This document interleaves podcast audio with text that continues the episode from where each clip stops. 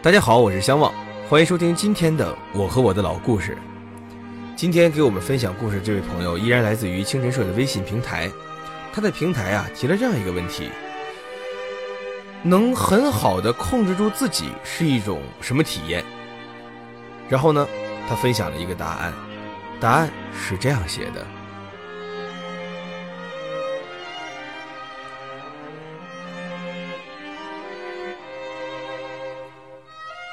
那个时候，我上大二，刚上大二。其实大一已经用这样的方式耗去一年了。大学课很少啊，有了电脑之后，总是时不时要玩。开机之后，往往又很茫然，不知道该干什么。有的时候看一看社长的视频，其余时间就是随大溜玩撸啊撸。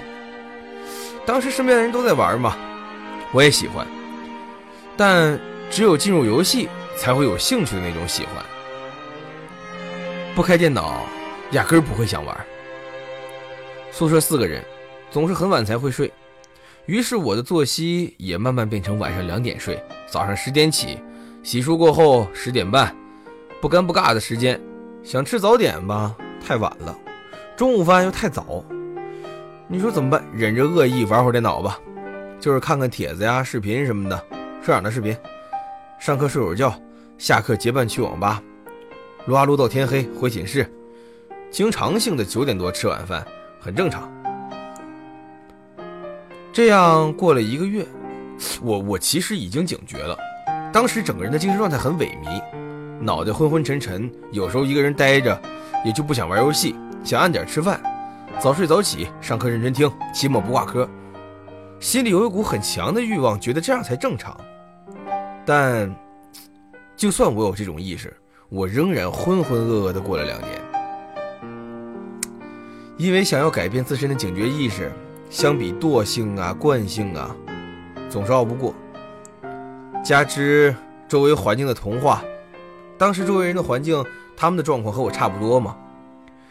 一时冲动，想要践行自己生活规划，几天之后，反会觉得在周围背景下显得太突兀了。又觉得孤单，只好放弃。改变的契机发生在什么时候呢？是大三。那时候啊，我几乎已经妥协了，我就觉得接受自己这副鸟样吧。当时因为一个课题和另一个系的同学一块合作，实验室预约系统，我就叫他 Q。我对他印象非常深。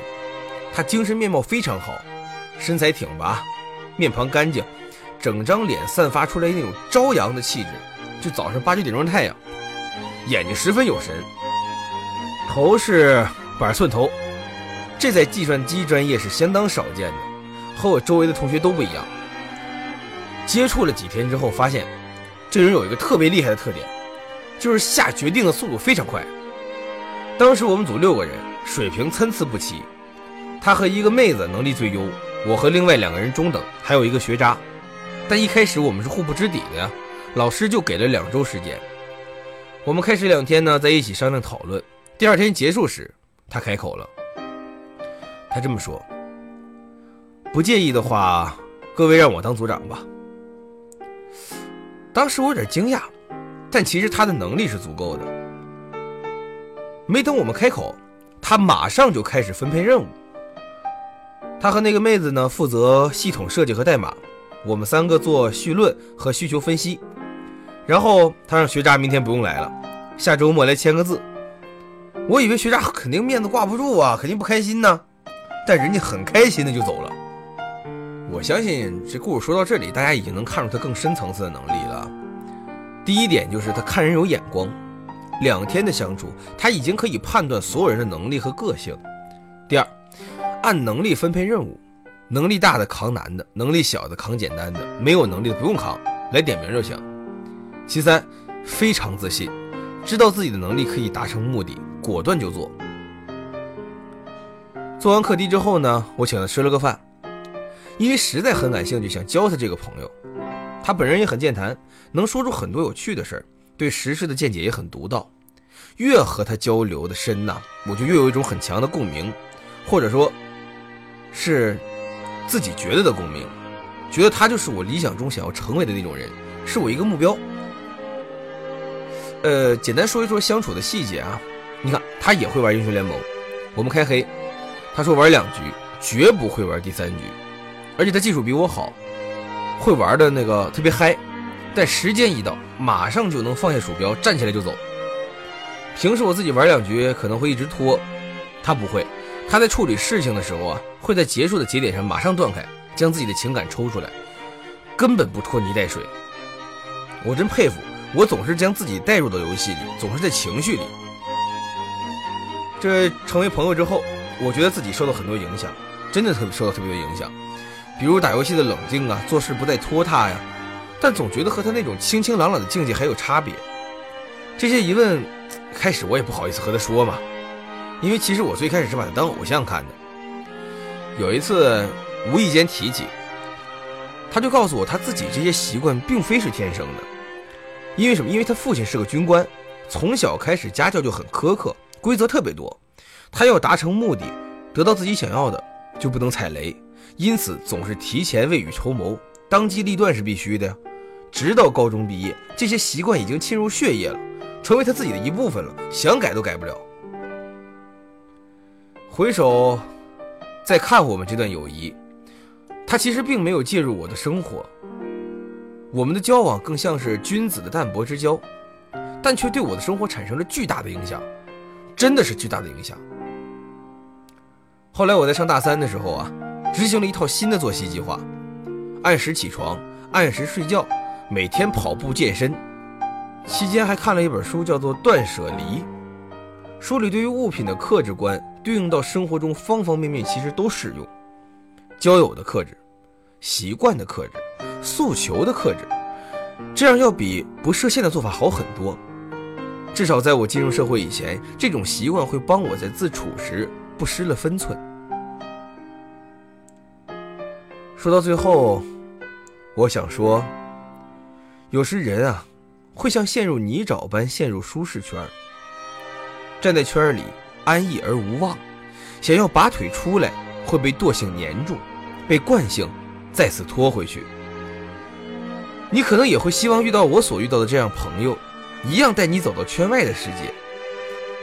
但真的走出来才会知道，那个圈也是纸老虎，拖住你的从来都只是你自己，而带你走出来的人，也从未施以援手。那些剧情都是自己脑补的，自己骗自己罢了。要知道，任何形式的救赎。都是自我救赎，所以，少年们，你认为那是对的，在任何时候就都是对的，不怀疑自己在每个当下，这点最要紧。现在开始定个计划，撇开那些无用的人，去执行的，不要怕一个人孤独，喧嚣中的寂寞更侵蚀人。自己想明白了，就快动起来。当一个弱者与一堆弱者群居，潜意识里知道自己是弱者，但弱在他身边是个普遍现象，所以他不能认清楚弱到底有多不好，能给自己具体带来什么害处，这些他是模糊的、不清楚的，所以他以为弱只是弱而已，并不会给自己的人生造成什么不可挽回的损失。没有全面清晰的认识，所以就没有坚定耐心的行动。固然。有点恶心，但也无可厚非。这样他习惯了，沿着惯性往下走。他遇到了一个强者，强者展示了他外化的行为，这种行为极具理性的美感，震慑了弱者。强者在偶然中讲述了他内化的渊源。综上所述，弱者发现了强弱之分的关键，就是惯性。他发现强者的惯性会让强者更强，他身体与意志将会把他送往一个更符合他身份的地方。弱者的惯性只会让弱者更弱，如此下去，他将变成暧昧、怯懦和猥琐的混世者。这是两条不同的路，如果不刹车，就会走一辈子。由此，弱者意志坚决地刹停了自己，并向另一个方向努力，缓慢而坚决地推动自己向前，直到有一天，这道力产生了惯性。今天这位朋友的分享就到这里了。今天的我和我的老故事。也就到这里了。我是相望，希望能收到更多朋友的分享。关注清晨社的微信平台，在微信搜索“清晨社”的全拼，分享你的故事给我，让我把它分享给更多的人。我和我的老故事，咱们明天再见。